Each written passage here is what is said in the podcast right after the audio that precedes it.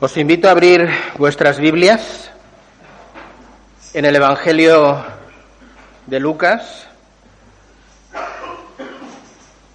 capítulo 2. Lucas 2.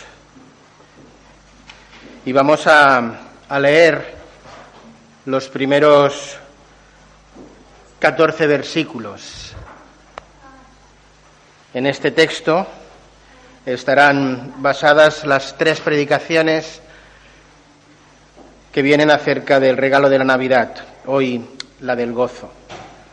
Dice, dice así la palabra del Señor. Aconteció en aquellos días que se promulgó un edicto de parte de Augusto César que todo el mundo fuese empadronado. Este primer censo se hizo siendo Cirenio gobernador de Siria e iban todos para ser empadronados, cada uno a su ciudad. Y José subió de Galilea, de la ciudad de Nazaret, a Judea, a la ciudad de Belén, casa de David, por cuanto era de la familia de David, para empadronarse con María, su mujer, desposada con él, la cual estaba encinta.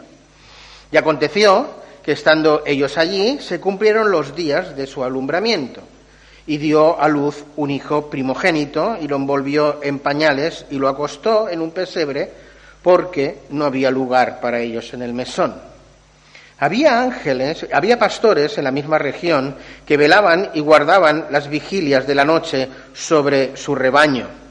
Y aquí se les presentó un ángel del Señor, y la gloria del Señor los rodeó de resplandor, y tuvieron gran temor. Pero el ángel les dijo, no temáis, porque he aquí que os doy nuevas de gran gozo que serán para todo el pueblo, que os ha nacido hoy en la ciudad de David un Salvador, que es Cristo el Señor. Esto os servirá de señal. Añaréis al niño envuelto en pañales, acostado en un pesebre, y repentinamente apareció con el ángel una multitud de huestes celestiales que alababan a Dios y decían, Gloria a Dios en las alturas y en la tierra paz, buena voluntad para con los hombres. Amén. ¿A cuántos de los que estáis hoy aquí os gusta recibir y abrir regalos por Navidad? Que levanten las manos. Hay quien levanta hasta dos manos. Casi todos, algunos no han levantado, ¿no? La verdad es que a la inmensa mayoría, hasta a la Julia le gustan los regalos, es normal. A la inmensa mayoría nos gusta abrir y recibir regalos por Navidad. Hoy, en este sermón, vamos a abrir el regalo del gozo. ¿A cuántos de vosotros las fiestas de Navidad os generan, os producen gozo y alegría? Que levanten la mano. Ya, ya, hay menos, ya hay menos manos levantadas. Me temo que alguno está pensando aquí hay trampa. Mejor que no la levante. Bien, la tradición de hacerse eh, regalos por, por, Navidad no proviene de, de esta sociedad consumista en la que vivimos, sino que viene del mismo relato bíblico. Uh, viene especialmente del relato cuando los sabios de Oriente regalan al niño Jesús oro, incienso y mirra. Pero el primer regalo de la Navidad no lo dan los sabios de Oriente, sino que el primer regalo de la Navidad lo da realmente Dios al entregarnos, al darnos al Señor Jesús. La palabra Navidad viene del latín natividad, esto es nacimiento. La Navidad es el recuerdo de un nacimiento, pero no de un nacimiento cualquiera, sino de un nacimiento muy, pero que muy especial. En Navidad nace Jesús, el Hijo de Dios. No hay otro nacimiento en todo el mundo que se celebre a la vez. No lo hay. Fue tan prodigioso ese nacimiento, fue tan importante para la historia y el devenir de toda la humanidad, que nuestro tiempo, nuestro tiempo histórico se divide en términos de antes de Cristo y después de Cristo. En Navidad, el Dios Todopoderoso se encarna en un indefenso bebé. En Navidad Dios se hace hombre para salvar al hombre. Y el gran regalo de Dios, ese regalo de darnos a Jesús, lo primero que produce es gozo. No temáis, porque aquí os traigo buenas de gran gozo, que serán para todo el pueblo. Este pasaje tiene la virtud de enseñarnos dónde reside la base del verdadero gozo. Este pasaje nos muestra que el verdadero gozo no lo provoca la fiesta, sino que lo produce el gozo de la buena nueva, de la buena noticia de la llegada del Salvador. He aquí os traigo buenas de gran gozo que serán para todo el pueblo, porque os ha nacido hoy en la ciudad de David un Salvador que es Cristo, el Señor. Este pasaje nos muestra que el regalo del gozo que hoy destapamos reside en la buena nueva de la palabra de Dios. Hace un momento os pregunté a cuántos ah, de vosotros las fiestas de Navidad os producen gozo y, alegría. Y, vi que muchos no, se atrevieron a levantar su mano, ah, igual porque nos provocan gozo, igual porque dice, ah, esta, esta pregunta lleva trampa. Y, los que tal cosa pensaron, algo de razón algo de razón tenían. Voy a lanzar una nueva pregunta. Y esta no tiene ni tampa ni cartón, ¿vale? Es clara, es concisa, pero quiero pediros una cosa, y es que al responderla, y como la vais a responder interiormente, que seáis totalmente auténticos y sinceros con vosotros mismos, ¿vale? La pregunta es, ¿qué es realmente a ti y a mí ¿Qué es lo que realmente provoca gozo en la Navidad? ¿La buena noticia del regalo de Dios al darnos a Jesús? ¿O la fiesta y toda la parnaferlania que rodea estos días? ¿Qué es lo que produce el gozo? Cada uno de vosotros sabe la respuesta, yo sé la mía, tú sabes la tuya, y hay alguien que la sabe de todos, y esa es Dios.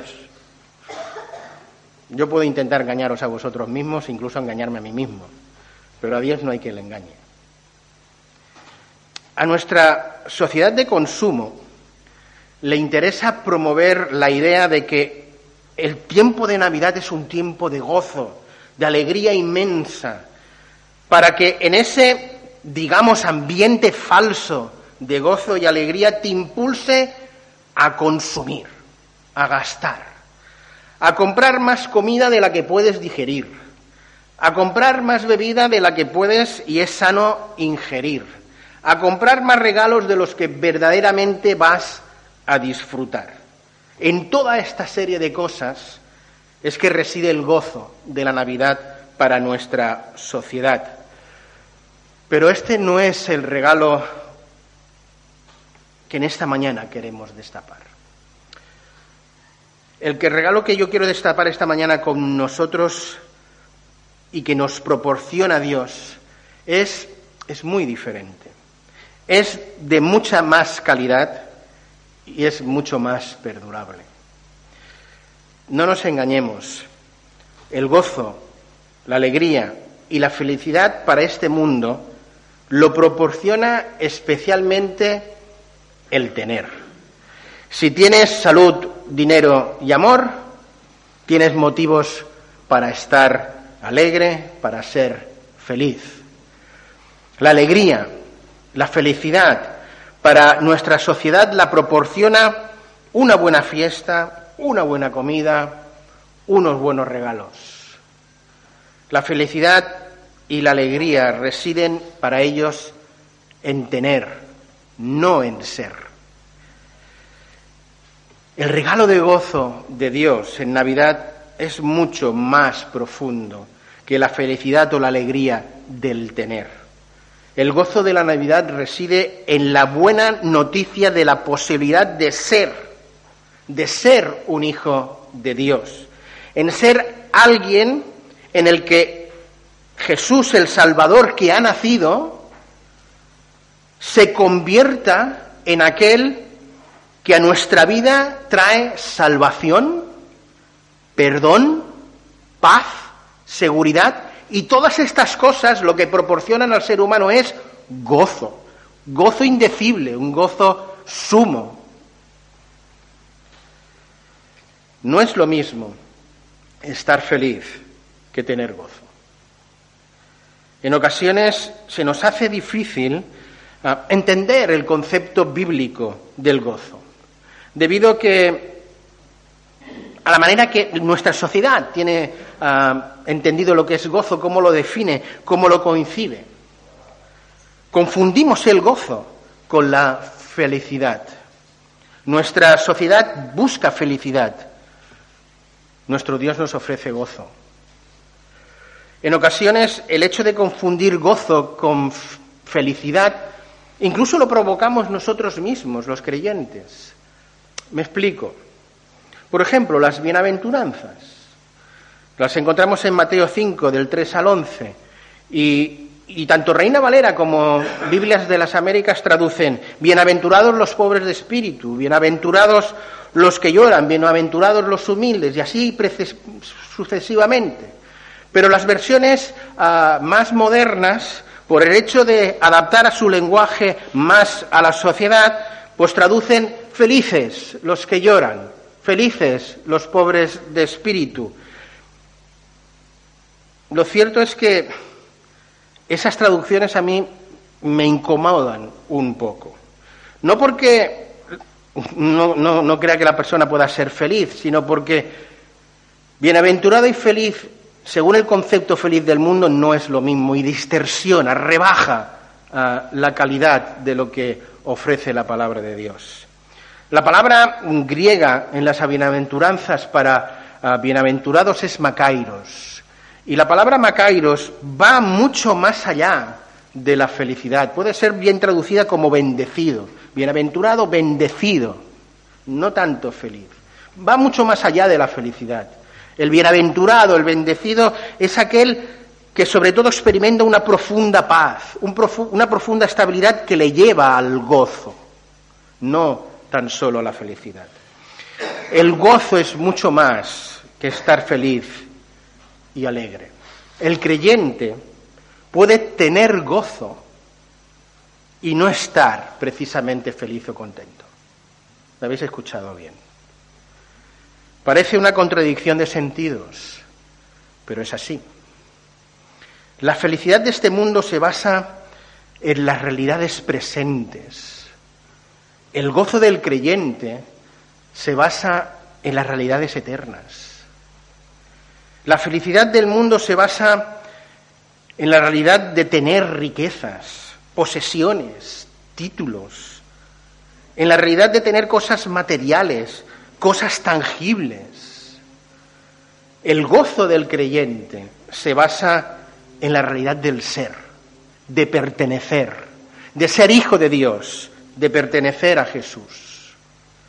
El gozo del creyente se basa en las realidades eternas, en tener segura y garantizada la vida eterna, en tener segura y garantizada la presencia de Dios en nuestras vidas, en tener seguro y garantizado el cuidado y la protección de Dios en base a su plan eterno para cada uno de nosotros. Podemos afirmar con total rotundidad y por experiencia vivida en cada uno de nosotros que los creyentes también lloramos. Pero en medio de nuestro llanto, en medio de nuestra problemática, de nuestra angustia, los creyentes tenemos la posibilidad de no perder el gozo. Porque el gozo lo produce el ser, no el tener o no tener sino el haber recibido la buena nueva, la buena noticia de que en Navidad ha nacido Cristo, el Señor, el Salvador. La palabra gozo se repite a lo largo de todas las escrituras. Por ejemplo, los salmos. Los salmos están llenos a la referencia del gozo. Pero el Nuevo Testamento no va sobrado también de ello. En el Nuevo Testamento, en Gálatas 5, nos encontramos que el gozo es el fruto del Espíritu. Mas el fruto del Espíritu es amor, gozo, paz, benignidad. El gozo, además, según la palabra de Dios, es algo que los creyentes debemos experimentar, y digo debemos, en momentos de prueba y dificultad. Santiago 1, 2 dice, hermanos míos, tened por sumo gozo cuando os halléis en diversas pruebas. La carta a los filipenses nos exhorta una y otra vez a estar gozosos, incluso a regocijarnos. Filipenses 4:4 dice, regocijaos en el Señor siempre. Otra vez os digo, regocijaos. Ante estas enseñanzas de la palabra de Dios acerca del gozo, uno no puede más que preguntarse, pero, pero ¿cómo es posible que en una vida tan compleja, tan dura como en la que estamos viviendo, el creyente se pueda regocijar siempre? ¿Cómo es posible tener gozo cuando uno está pasando por pruebas, por tribulaciones, por angustias. ¿Cómo se hace eso? Solo es posible cuando uno tiene claro dónde reside la base del gozo. Y la base del gozo, del verdadero gozo, lo encontramos, como he dicho antes, en el pasaje que hemos leído en Lucas 2. He aquí os traigo buenas de gran gozo, que serán para todo el pueblo, porque os ha nacido hoy en la ciudad de David un Salvador, que es Cristo Jesús.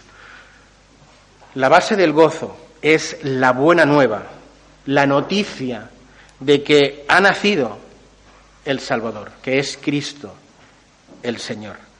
Por tanto, la base del gozo es Jesús. Jesús es la base de nuestro gozo. Solo teniendo a Jesús en nuestra vida como el Señor y el Salvador es que puedes experimentar el gozo del que estamos hablando. Si el Señor Jesús no está en tu vida, el gozo es imposible experimentarlo.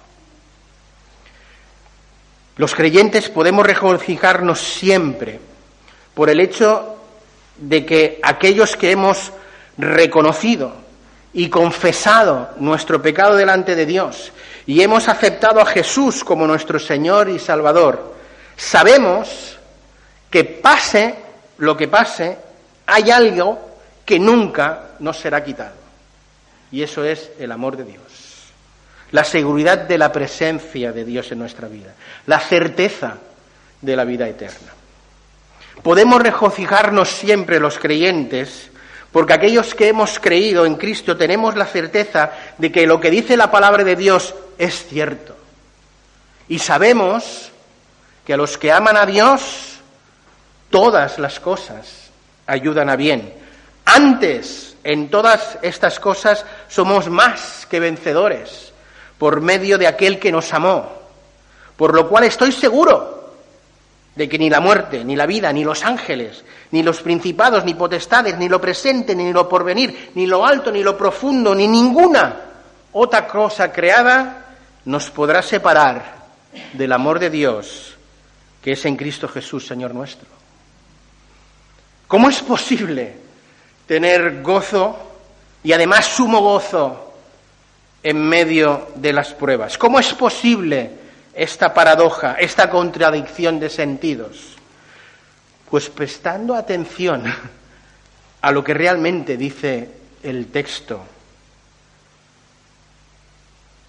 Hermanos míos, tened por sumo gozo cuando os halléis en diversas pruebas, sabiendo que la prueba de vuestra fe produce paciencia. Según el pasaje que os acabo de leer en Santiago, Lo que produce gozo no es la prueba, no es la dificultad que estás atravesando, sino lo que produce gozo es el saber lo que Dios se propone en nuestra vida al permitir esa experiencia de prueba. Si nos fijamos bien en el texto que os leí hace un momento de Romanos 8, el verbo clave vuelve a ser el mismo, el de saber. ¿Cómo empieza Romanos 8, 28? Y sabemos que los que aman a Dios, todas las cosas ayudan a bien. Tened por sumo gozo cuando os halléis en diversas pruebas, sabiendo. El gozo, el verdadero gozo reside en lo que sé, no en lo que siento. Por eso el mundo busca la felicidad, porque es sentir. La, felicidad es efímera, depende de si tienes o no tienes, depende si estás pasándolo bien o lo estás pasando mal. El regalo del gozo de Dios va mucho más allá. No se basa en el sentir, sino en el saber una verdad que ha sido anunciada y proclamada por los mismos ángeles. He aquí os traigo nuevas de gran gozo, que serán para todo el pueblo que os ha nacido hoy en la ciudad de David un Salvador que es Cristo el Señor. Para concluir este sermón, quisiera lanzaros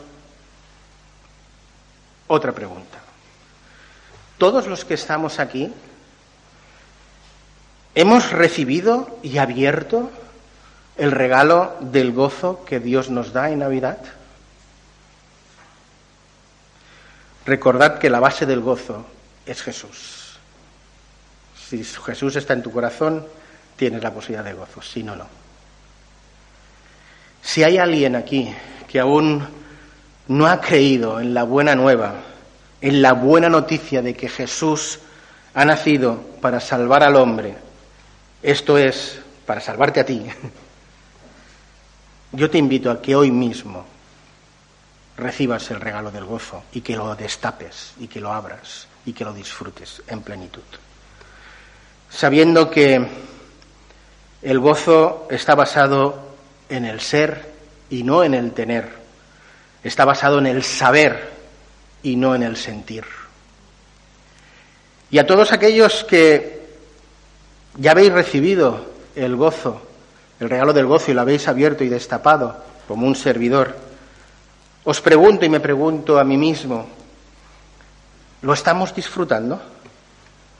¿Lo estamos experimentando? Mirad, no, no hay más triste condición de que aquel que tiene algo y no lo disfruta.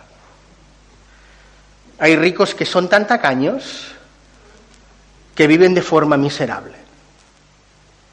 Seguro que os acordaréis del cuento de Navidad de Dickens, ese viejo avaro, ese señor Scrooge. No hay nada más triste que la condición de aquel que no disfruta lo que tiene. Y ruego al Señor que no haya entre nosotros ningún señor Scrooge en el sentido espiritual, de tener el regalo del gozo en su corazón y no estarlo disfrutando en plenitud. Como vuestro pastor, soy consciente de que todos los que estamos aquí tenemos algún que otro asunto que nos turba, nos inquieta o nos preocupa. Algunos incluso soy consciente de que están pasando literalmente por momentos de prueba realmente duros. A todos os digo lo mismo y me lo digo a mí mismo también. No permitamos, no permitamos que los sentimientos que producen esos momentos de tensión, de dolor, nos roben el gozo de ser hijos de Dios. No lo permitamos. Porque no hay nada que nos pueda separar del amor de Dios. Nada absolutamente. Y eso se basa en el saber no en el sentir. Mira, no, no quiero quitarle importancia ni relevancia a la situación que puedas estar pasando. Incluso no quiero decirte esa frase tan trillada de tranquilo, todo se se arreglará. Porque es que no sé si se va a arreglar. Incluso es que puede que las cosas vayan a peor. Pero lo que sí sé es que hay alguien que sí que sabe cómo van a ir las cosas. Y ese es Dios. Y Él en esta mañana, a través de su palabra, te dice, en medio de tu situación, abre el regalo del gozo, disfrútalo en plenitud, que nada ni nadie te robe el gozo del ser, del ser un hijo de Dios, de alguien amado por Dios, alguien al que tiene reservado un futuro esplendoroso. Os invito a todos, en el nombre del Señor, a que de una manera u otra abramos en esta mañana ese regalo de gozo y lo disfrutemos en plenitud. Que el Señor bendiga su palabra. Amén.